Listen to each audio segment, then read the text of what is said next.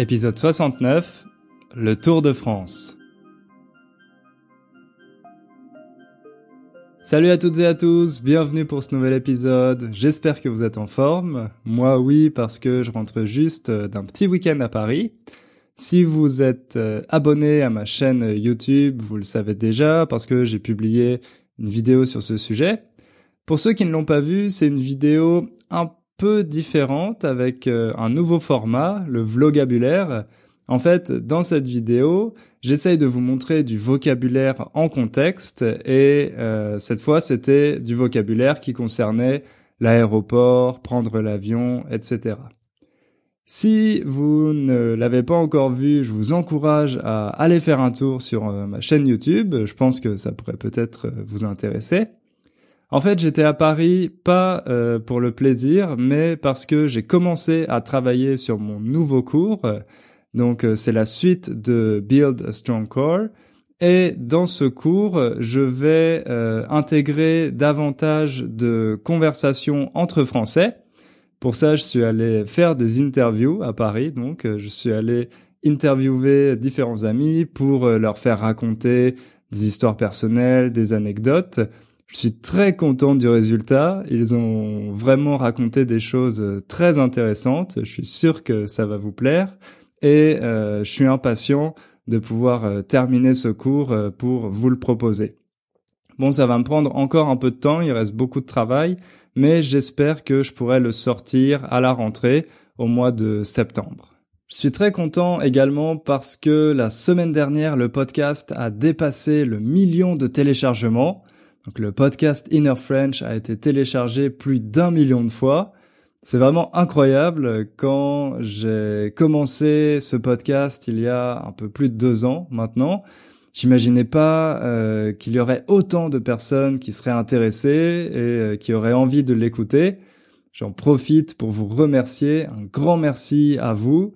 Euh, c'est vraiment grâce à vous que ce podcast existe, grâce à vos encouragements, aux emails que vous m'envoyez. On a fait du bon travail tous ensemble et je suis motivé pour continuer le plus longtemps possible. Notre sujet du jour, c'est un grand événement sportif et il ne s'agit pas de la Coupe du Monde de foot féminin, parce que peut-être que vous le savez, mais euh, la Coupe du Monde de foot féminin a lieu en France cette année, et malheureusement, euh, l'équipe de France a été éliminée. Mais bon, on n'est pas trop triste parce qu'elle a perdu face à l'équipe américaine qui est considérée comme la meilleure du monde. Donc voilà, euh, c'était une défaite assez logique et l'équipe de France s'est bien battue. Donc euh, on n'a pas vraiment de regrets et le match a offert un beau spectacle. On va pas parler de foot aujourd'hui, mais d'un autre grand événement sportif, le Tour de France. Alors moi personnellement, je suis pas un amateur de cyclisme, c'est pas euh, le sport que je préfère regarder. J'aime bien faire du vélo, mais bon, je suis loin d'avoir les performances des coureurs du Tour de France. Par contre, c'est un événement qui occupe une place très importante dans l'imaginaire collectif des Français. Alors je me suis demandé pourquoi et comment le Tour de France est devenu une course aussi légendaire et c'est ce que je vais essayer de vous expliquer dans cet épisode. Mais avant ça, comme d'habitude, on va écouter le témoignage d'un auditeur du podcast. Salut Hugo et salut à tous. Je m'appelle Minje ou vous pouvez m'appeler Brandon s'il est plus facile pour vous. Euh, c'est mon nom anglais. Je suis chinois, mais j'habite et travaille comme un ingénieur logiciel aux États-Unis. J'apprends le français depuis novembre 2018 et j'écoute le podcast il y a un mois environ. J'aime beaucoup ce podcast, pas seulement parce qu'il est très utile pour apprendre le français, mais aussi parce qu'il y a des sujets très intéressants. Moi, je préfère des sujets culturels. J'ai toujours l'impression que le français est plus difficile à apprendre que l'anglais et que le chinois. Je pense que c'est à cause des différences parmi les trois langues. Pas forcément qu'il est vraiment le plus difficile. Je crois que beaucoup de personnes ont du mal à apprendre le chinois. Au début, j'étais presque sûr que la plus difficile partie du français, c'était la prononciation. Mais à mesure que le temps passe, Ça semble être le plus facile. Le plus difficile pour moi maintenant, c'est la compréhension orale et l'expression orale. J'ai fini Harry Potter 1 et 2 en français. Donc, il n'y a pas de problème pour moi en compréhension écrite. En revanche, pour écouter et pour parler, je ne savais pas quoi faire pour m'améliorer. Je me souviens la première fois je regardais une vidéo de Cyprien sur YouTube. Je me suis totalement perdu dans cette vidéo-là. J'ai eu l'impression que je n'arrive jamais à mettre la langue. Et alors, je suis très content de découvrir ce podcast qui me rend courageux et motivé et m'aide à parvenir au niveau suivant. Je pense que je suis sur le bon chemin pour apprendre le français. Cependant, il y a encore un problème pour moi. Je dois avouer que j'ai une personnalité très introvertie et très timide depuis j'étais petit. Parfois, j'avais tellement peur à parler dans de grandes occasions ou avec des personnes inconnues, je me suis entièrement bloqué. Je sais que je ne devrais pas rester dans ma zone de confort. D'ailleurs, je prévois de prendre des vacances en France en octobre. De toute façon, je dois trouver une méthode euh, pour me déclencher et progresser. Quoi qu'il en soit, je souhaite bonne chance à tous les élèves et tous les auditeurs.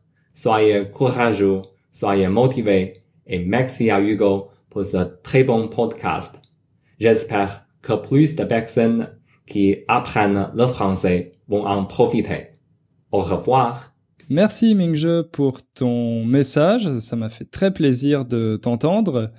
Tu dis dedans que tu as l'impression que le français est plus difficile à apprendre que l'anglais et le chinois.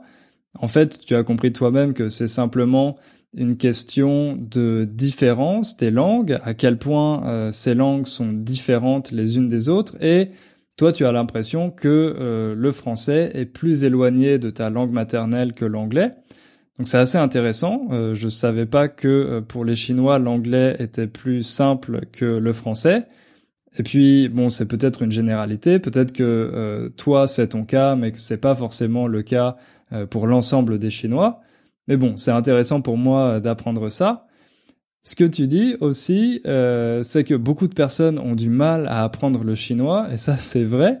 D'ailleurs, en France, euh, on a une expression, euh, quand quelque chose est très compliqué, qu'on n'arrive pas du tout à, à comprendre, par exemple, quand il s'agit d'une explication très technique, avec des mots vraiment spécifiques, et qu'on est complètement perdu, on dit c'est du chinois.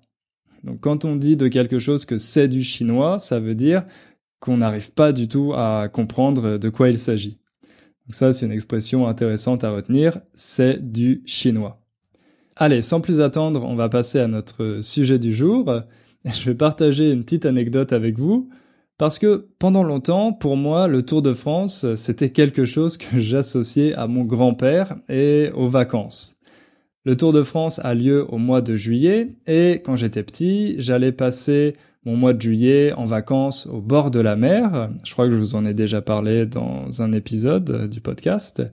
Et là, mon grand-père insistait chaque après-midi pour euh, mettre le Tour de France à la télé. Alors c'était assez drôle parce que euh, il commençait à regarder le Tour de France en buvant son café, et puis euh, ensuite, au bout de 30 minutes ou une heure, il avait tendance à s'endormir et il faisait la sieste devant le Tour de France pendant quasiment l'intégralité de l'étape. Et ensuite, il se réveillait seulement au moment de l'arrivée. Et moi, je comprenais pas pourquoi on était obligé de regarder le Tour de France à la télé alors que mon grand-père s'endormait à chaque fois. Mais pour lui, c'était très important d'avoir euh, ce bruit de fond donc quand on dit un bruit de fond, c'est euh, quelque chose qu'on entend euh, derrière, qui n'est pas au premier plan. Par exemple, euh, si vous mettez de la musique, mais que vous ne prêtez pas vraiment attention à la musique, qu'elle fait seulement un peu de bruit dans la pièce, on peut dire que la musique est un bruit de fond. Ou si vous allumez la télé, pas pour la regarder, mais seulement pour entendre un peu quelque chose, Là aussi, on peut dire que la télé est un bruit de fond. Donc mon grand-père, le bruit de fond du Tour de France, je pense que ça l'aidait vraiment à dormir. Mais moi, quand j'avais une dizaine d'années, je trouvais que c'était assez ennuyeux, j'avais envie de regarder autre chose à la télé avant d'aller à la plage. Mais bon, c'était comme ça, c'était mon grand-père qui décidait, c'était la tradition, on devait regarder le Tour de France chaque après-midi. Ah bah, il, il va y arriver, il va y arriver. Allez Thomas, allez petit, tu peux le faire aujourd'hui, gardez ton maillot jaune. Ça veut dire que tu peux encore gagner le Tour de France. Et attention. Pour commencer, il faut savoir que le Tour de France est le troisième événement sportif le plus regardé à la télévision dans le monde. Est-ce que vous savez euh, quels sont les deux autres événements qui sont devant le Tour de France? Alors, d'abord, en numéro un, c'est euh, la Coupe du Monde de foot, et en numéro 2, les Jeux olympiques d'été. Mais c'est vraiment impressionnant de euh, savoir que cet événement sportif, qui est 100% français, qui se déroule en France, est tellement populaire dans le monde. Ça peut sembler un peu invraisemblable. Alors, pour essayer de comprendre d'où vient cette popularité, on va d'abord euh, s'intéresser à l'histoire du Tour, parce qu'il faut savoir que cette année, euh, ça va être la 106e édition du Tour de France, donc c'est une course qui existe depuis très longtemps. Ensuite, on va euh, voir à quoi ressemble le Tour aujourd'hui, quelle est son organisation, et puis pour finir, on va s'intéresser aux ingrédients qui font la popularité du Tour de France et pour euh, nuancer un peu ça, on va voir que depuis une dizaine d'années, le Tour de France connaît quelques difficultés et quelques polémiques. Donc euh, on va essayer euh, de s'intéresser un peu à tout ça.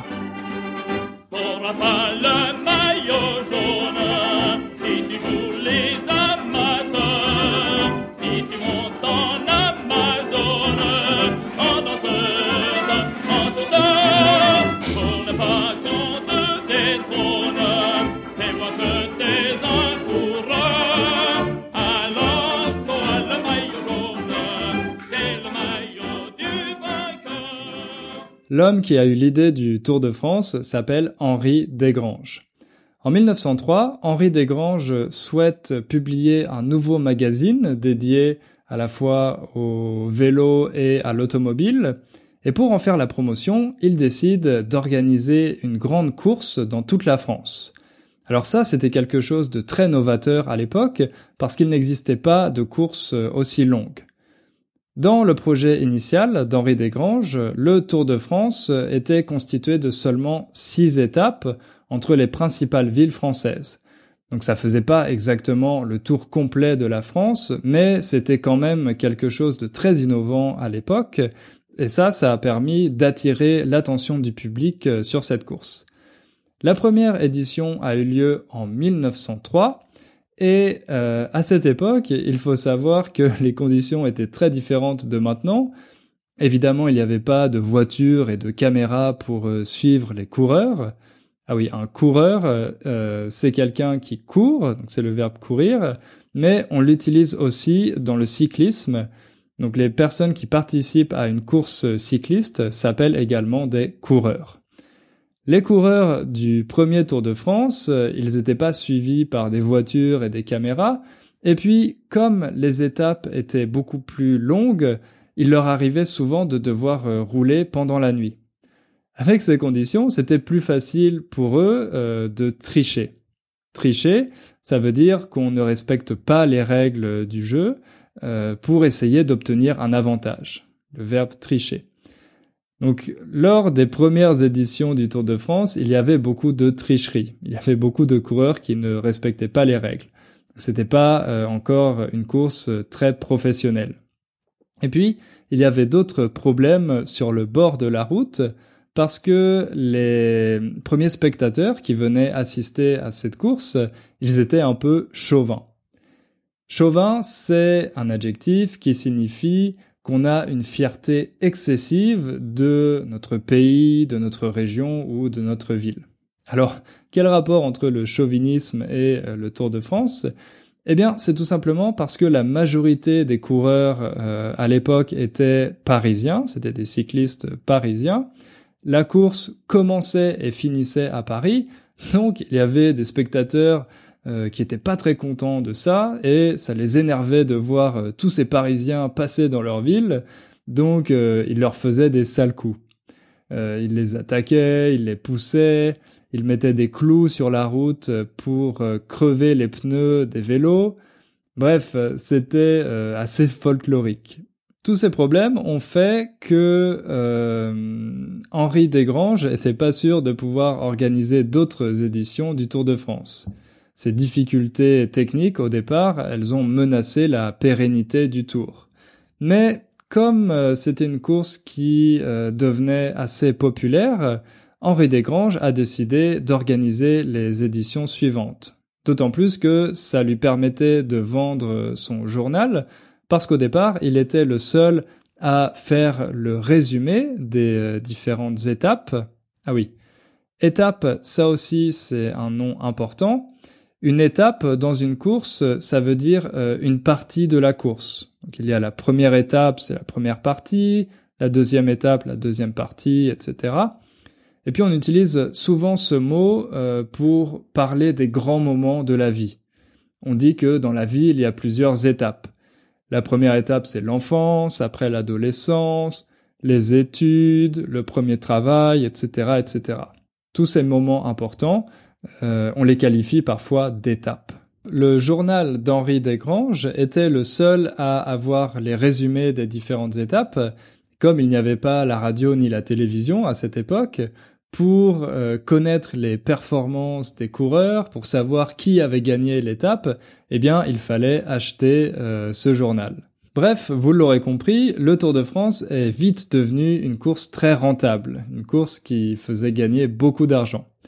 Ce qui fait que euh, Henri Desgranges a décidé d'augmenter la taille de la course, d'avoir un tracé plus long, et de la faire euh, passer par des étapes euh, difficiles, comme par exemple dans les montagnes, avec un premier passage par les Pyrénées en 1910. Les Pyrénées, vous savez, c'est cette chaîne de montagnes qui se trouve au sud-ouest de la France. Avec ces nouvelles difficultés, ces nouveaux obstacles, on a commencé à créer une certaine mythologie autour du tour. Les coureurs ont très vite été assimilés à des héros des héros qui franchissent tous les obstacles à l'aide d'un simple vélo, des héros qui souffrent pour euh, arracher la victoire, pour finir la course, avec euh, des moments parfois dramatiques, des accidents, des courses pleines de dangers. Tous ces ingrédients ont fait que euh, dès les premières éditions du Tour de France, un public de passionnés s'est réuni autour de cette course.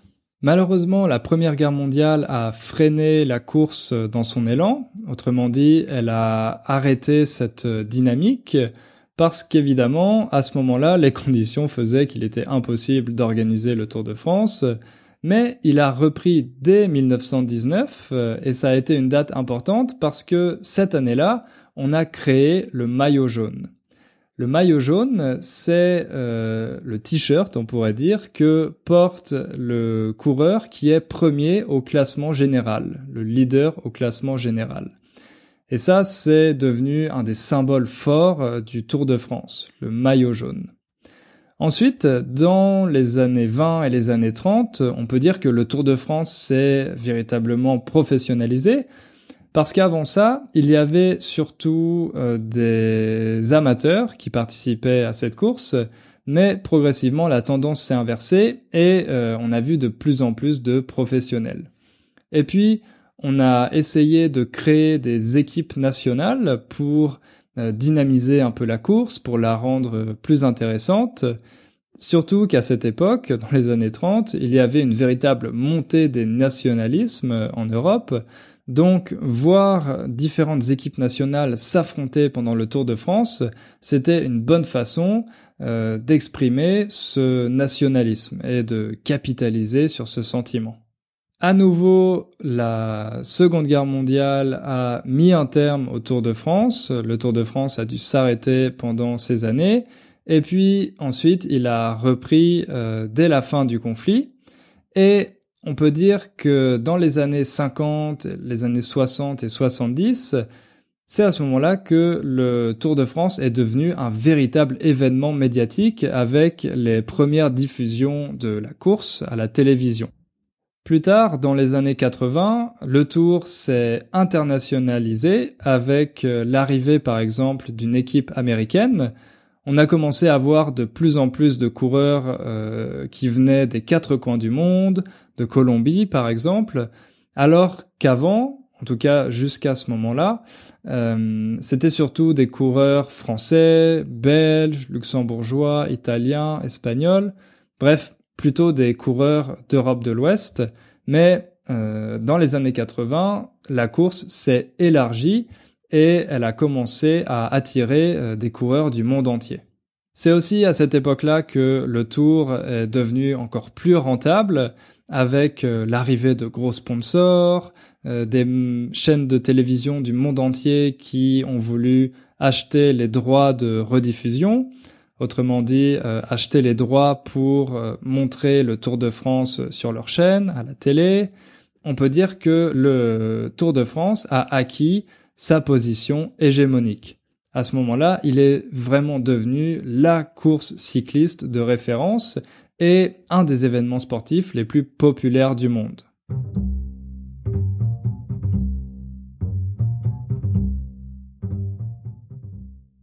À quoi ressemble le Tour de France aujourd'hui? La course fait 3500 km euh, à travers la France en 21 étapes.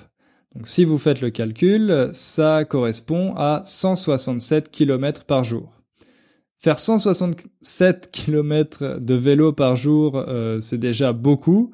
Moi personnellement, j'en serais pas capable, mais en plus, il faut savoir que euh, les coureurs euh, parcourent cette distance avec une vitesse moyenne de 40 km heure. 40 km heure, c'est vraiment très rapide, surtout si on compare aux champions du tout premier Tour de France, aux champions euh, qui avaient gagné la course en 1903.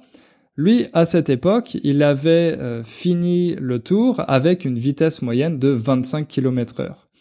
Donc vous voyez, en l'espace d'un peu plus d'un siècle, la vitesse moyenne a augmenté de 15 km heure. C'est vraiment énorme. Ça, c'est lié à plusieurs choses, notamment l'amélioration des routes, donc euh, c'est plus facile de rouler à vélo, euh, l'amélioration du matériel, des performances des coureurs, et aussi euh, l'accès à certains produits dopants. Mais ça, on va en reparler un peu plus tard. Il y a 22 équipes qui euh, participent à cette course. Ce sont des équipes qui ont un sponsor principal et dans chaque équipe, il y a 8 coureurs, ce qui fait 176 coureurs au total.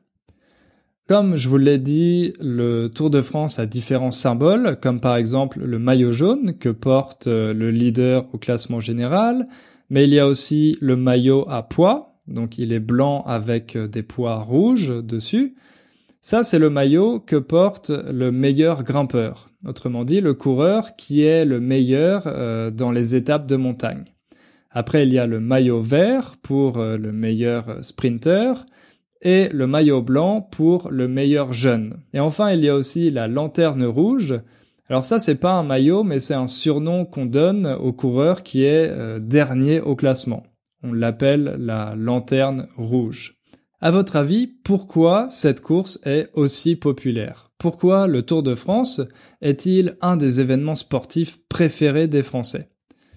Il faut savoir qu'il y a euh, jusqu'à 12 millions de Français et euh, de spectateurs en général qui se rendent au bord des routes pour euh, voir passer les coureurs dans les différentes étapes.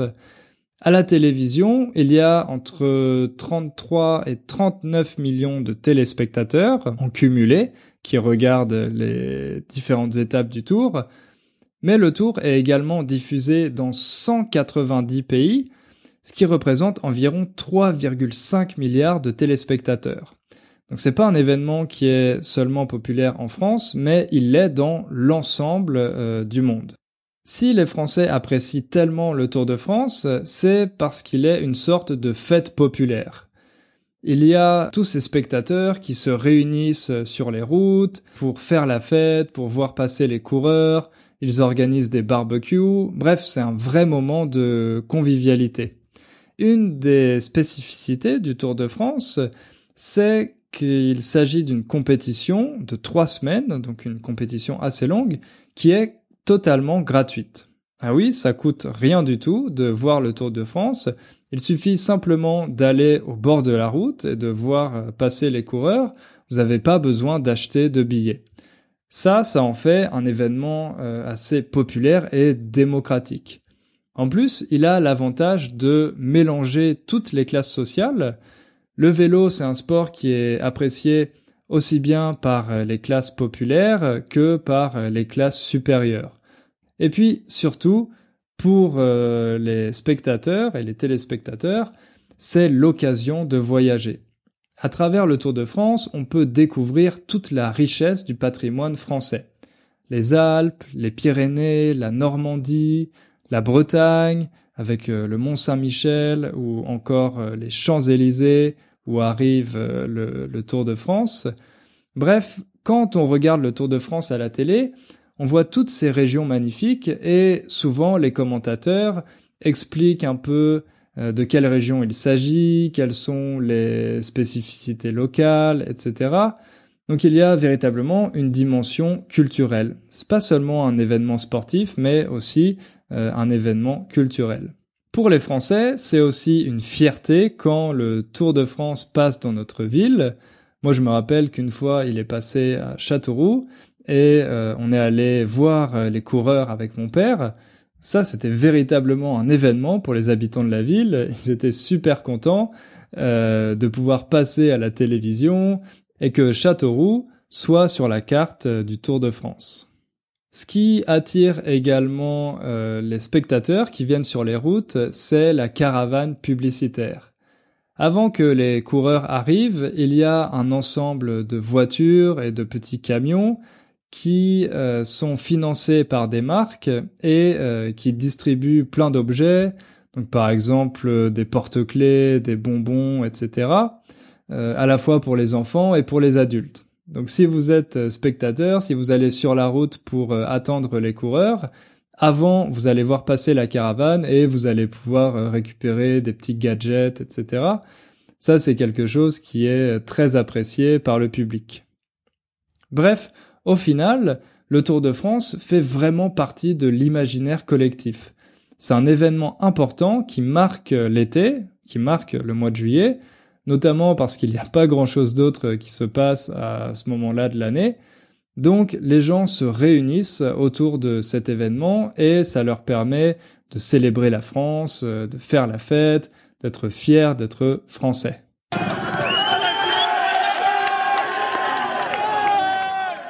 Mais comme je vous l'ai dit en introduction, depuis quelques années, le Tour de France a perdu en popularité. Et ça, c'est lié à plusieurs problèmes, dont, en numéro un, le problème du dopage. Le dopage, c'est quand un sportif prend un, un ou plusieurs produits qui sont interdits pour euh, améliorer ses performances. Le dopage, c'est pas quelque chose de nouveau. Ça existe depuis la fin du 19e siècle et dès les premières éditions du Tour de France, on sait qu'il y avait des coureurs qui se dopaient. Mais jusqu'aux années 50, c'était pas vraiment un sujet d'inquiétude majeure. On peut dire que les organisateurs fermaient les yeux sur ce problème, qu'ils euh, n'y faisaient pas attention. Et puis, Petit à petit, euh, le public a commencé à, prendre conscience de ce problème, de l'utilisation de produits dopants par les coureurs, et ça, évidemment, ça enlevait un peu de magie à cette course. Parce qu'avant, on voyait les coureurs comme des héros qui devaient se dépasser, qui devaient donner le meilleur d'eux-mêmes pour pouvoir finir une étape, et puis on a fini par comprendre que pour euh, réaliser ses performances, il prenait des produits dopants. En 1998, il y a eu un grand scandale qu'on a appelé l'affaire Festina. Festina, c'était une des équipes du Tour euh, qui avait pris l'habitude euh, de faire du dopage une espèce de pratique obligatoire pour ses coureurs. Donc presque tous les coureurs de l'équipe Festina devaient se doper, ça faisait partie euh, des pratiques euh, de l'équipe, ça faisait partie de l'entraînement, avec un produit qui s'appelle le PO. À ce moment-là, le public a pris conscience de l'ampleur du problème. Le public s'est rendu compte qu'une grande partie des coureurs se dopaient. Mais celui qui a le plus fait parler de lui euh, dans ce domaine, c'est le coureur américain Lance Armstrong. Lance Armstrong a remporté sept fois le Tour de France euh, euh, de 1999 à 2005 et ça, ça a éveillé les soupçons. Autrement dit, ça a provoqué de la méfiance de la part des organisateurs et du public. C'était la première fois qu'un coureur remportait sept fois d'affilée le Tour de France.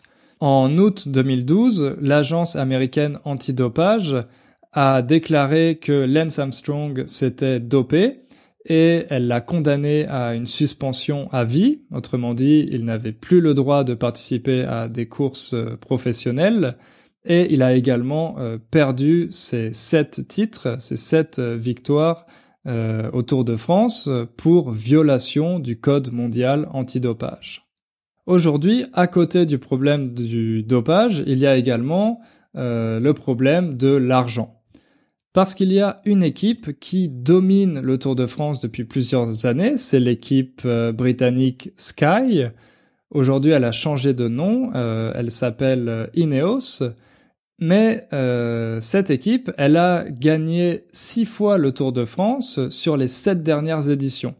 Ça, ça fait qu'il n'y a plus vraiment de suspense pour les spectateurs. On sait que c'est euh, un coureur de l'équipe Sky qui va gagner le Tour de France. Pendant longtemps, c'était euh, Christopher Froome et euh, l'année dernière, c'était Geraint Thomas. Bref, il n'y a plus vraiment de suspense. les spectateurs ont pas envie de regarder la course qui est gagnée d'avance, on peut dire, par les coureurs de l'équipe Sky. Pour essayer de remettre du suspense dans tout ça, le directeur du Tour de France aimerait mettre euh, une limite au budget des équipes, parce que le problème c'est que euh, l'équipe Sky a un budget beaucoup plus important, donc elle peut euh, offrir de meilleurs salaires et attirer tous les meilleurs coureurs du monde. Donc le directeur du Tour de France aimerait mettre fin à ça en imposant une limite si une équipe euh, dépasse cette limite, euh, si une équipe a un budget supérieur, eh ben, elle ne pourra pas participer au Tour de France. Pour le moment, c'est juste un projet et c'est pas sûr euh, qu'il arrive à le faire. Je vous ai dit que le Tour de France était un événement très rentable, à la fois pour les chaînes de télévision, pour les sponsors, qui dépensent beaucoup d'argent mais qui en reçoivent encore plus en retour. Comme le Tour de France est un événement extrêmement populaire, ça permet d'exposer les marques à un public très large, mais malgré ça, les coureurs, euh, ceux qui participent au Tour de France, eh bien, ils sont plutôt mal payés. Bon, le vainqueur, ça va parce qu'il remporte 450 000 euros. Le vainqueur du Tour de France euh, obtient une prime de 450 000 euros, 200 000 euros pour le deuxième, 100 000 euros pour le troisième, 8000 euros pour un vainqueur d'étape. Donc si on gagne une étape, on obtient 8000 euros. Mais à partir de la 90e place, on gagne seulement 400 euros. Donc c'est vraiment pas beaucoup pour euh, trois semaines de course et 3500 kilomètres. Donc ça, ça montre que l'argent du Tour de France est pas nécessairement utilisé pour récompenser les coureurs, mais plutôt euh, pour euh, faire plaisir aux marques et leur donner euh, l'exposition la plus grande possible. Il y a un autre problème qui concerne le comportement des supporters français. Surtout les supporters qui vont sur les routes parce qu'il leur arrive d'attaquer par exemple certains coureurs. Donc il faut savoir que Armstrong était pas très populaire, il était pas très apprécié du public français, comme c'était lui qui gagnait à chaque fois, euh, ça énervait beaucoup de supporters et ils le soupçonnaient de se doper.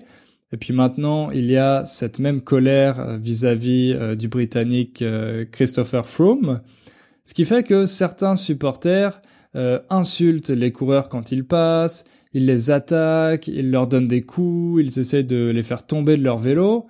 Donc c'est vraiment pas des bonnes conditions, ce sont des comportements qui sont intolérable, mais c'est difficile pour les organisateurs euh, d'encadrer tout ça et de protéger les coureurs. ce qui fait que euh, certains coureurs se plaignent de ça, ils se plaignent du comportement euh, des supporters français.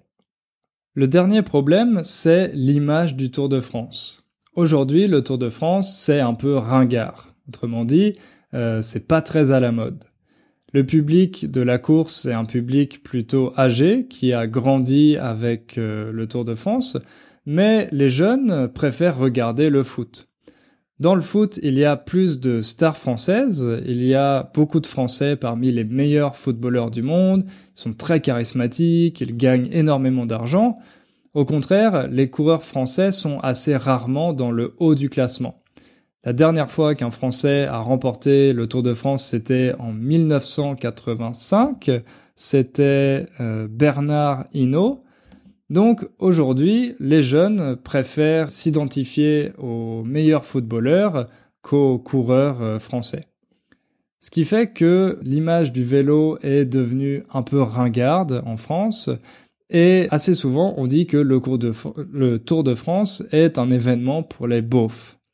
Si vous ne savez pas ce qu'est un beauf, je vais pas vous l'expliquer parce que j'ai fait toute une vidéo sur ce sujet, donc je vous invite à aller la voir euh, sur ma chaîne YouTube.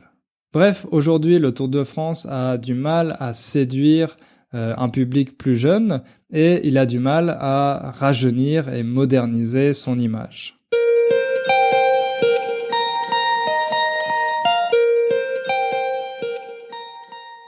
Avant de terminer cet épisode, on va écouter un deuxième témoignage et pour respecter la parité, cette fois, ça sera celui d'une auditrice. Bonjour Hugo. Je m'appelle Lily et j'habite à Shanghai, en Chine. Je suis hollandaise et chinoise. Merci beaucoup pour votre podcast. Cela m'a beaucoup aidé. Je l'écoute toute la journée quand je vais à l'école et quand je rentre à la maison. Au total, je pratique le français environ 80 minutes par jour. Pour me rendre utile, je voudrais parler un peu sur comment j'ai appris ces langues en deux ans. Je pense que vos auditeurs connaissent déjà les bases pour apprendre une nouvelle langue, donc je voudrais leur donner quelques petites astuces qui m'ont beaucoup aidé.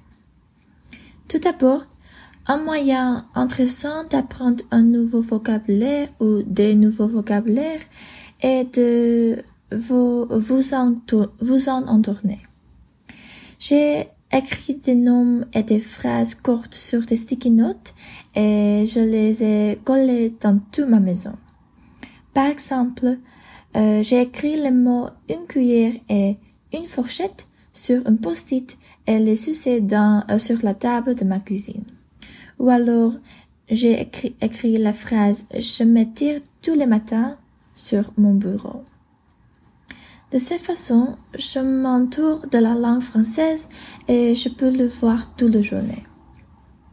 Une autre chose que j'ai faite est de lire des livres en français. Je sais que vous avez dit qu'ils ne sont pas toujours les plus utiles, mais je les apprécie vraiment.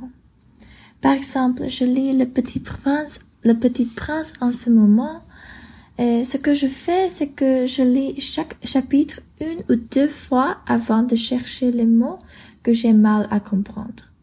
Et après cela, j'écoute le livre audio sur YouTube et le répète avec l'orateur. De cette façon, vous pouvez améliorer votre prononciation facilement. Enfin, mon dernier conseil est de trouver une, un correspondant pour écrire chaque semaine ou chaque mois. J'ai envoyé un message sur une app pour les étudiants et j'ai trouvé deux autres étudiants français à qui j'ai parlé pendant quelques mois. Et je, je conseille vos auditeurs de regarder aussi des films ou épisodes français.